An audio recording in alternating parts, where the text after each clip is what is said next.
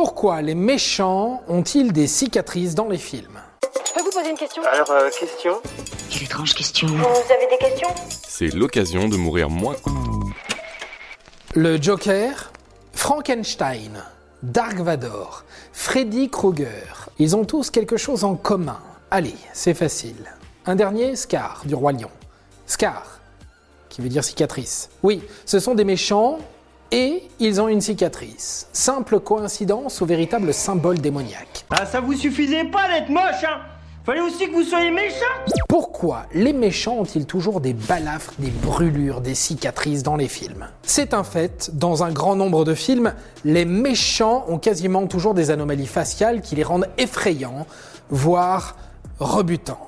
Ah oui, dans les dessins animés, on l'aura compris, c'est pour faire peur aux enfants, le classique ne sois pas méchant sinon tu vas devenir comme lui. Mais en réalité, il n'y a pas que ça.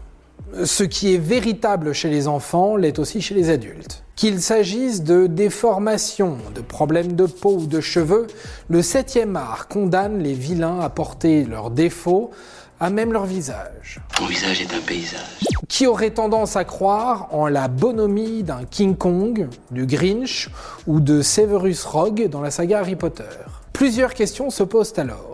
Les défauts physiques pourraient-ils avoir un impact sur le mental des anti-héros Ou vice-versa? L'attitude morale aurait-elle un impact sur l'apparence? On peut pas mourir sans cicatrice. Allez, viens, frappe-moi avant que j'en ai plus envie. Roulement de tambour. Ah oui, ah oui, il y a un lien entre les deux. Cette réaction de dégoût proviendrait de vos amygdales. Oui, vos amygdales. Si vous n'entendez que rarement parler de vos amygdales, ce sont ces petites clochettes qui pendent au fond de votre gorge. Regardez mieux. C'est en tout cas ce que démontre une étude à l'initiative d'une équipe de chercheurs dont les résultats sont parus dans les Annals of the New York Academy of Science. La réponse touche aux neurosciences. Les amygdales vont répondre par une réponse neuronale spécifique aux visages dits anormaux. Par exemple, de façon assez binaire et archaïque, les gens s'attendent à ce que des personnages au visage jugé agréable aient donc un caractère plus positif que ceux qui possèdent un visage jugé anormal. Il s'agit surtout d'une question d'empathie ressentie à l'égard des visages. Ce phénomène a un nom, le stéréotype de, entre guillemets, la beauté est bonne.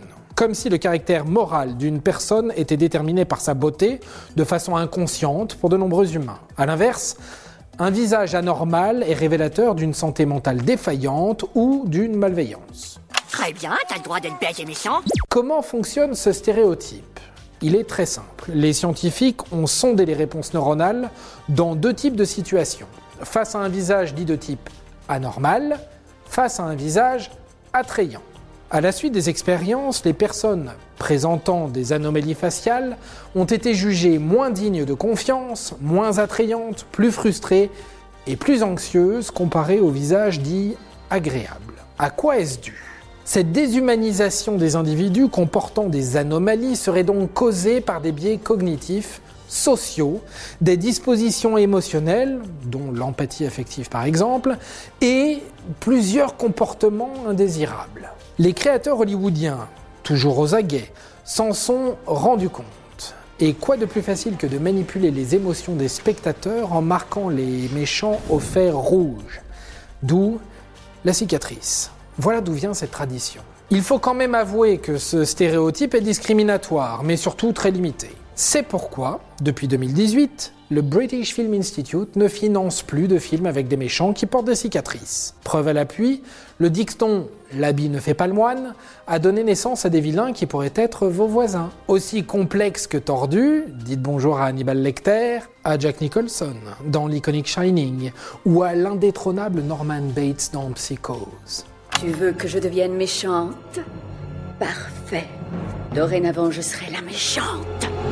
Ou peut-être que le méchant est juste à côté de vous. Et voilà, maintenant, vous savez tout. Au revoir, messieurs, dames. C'est ça la puissance intellectuelle. Sapristi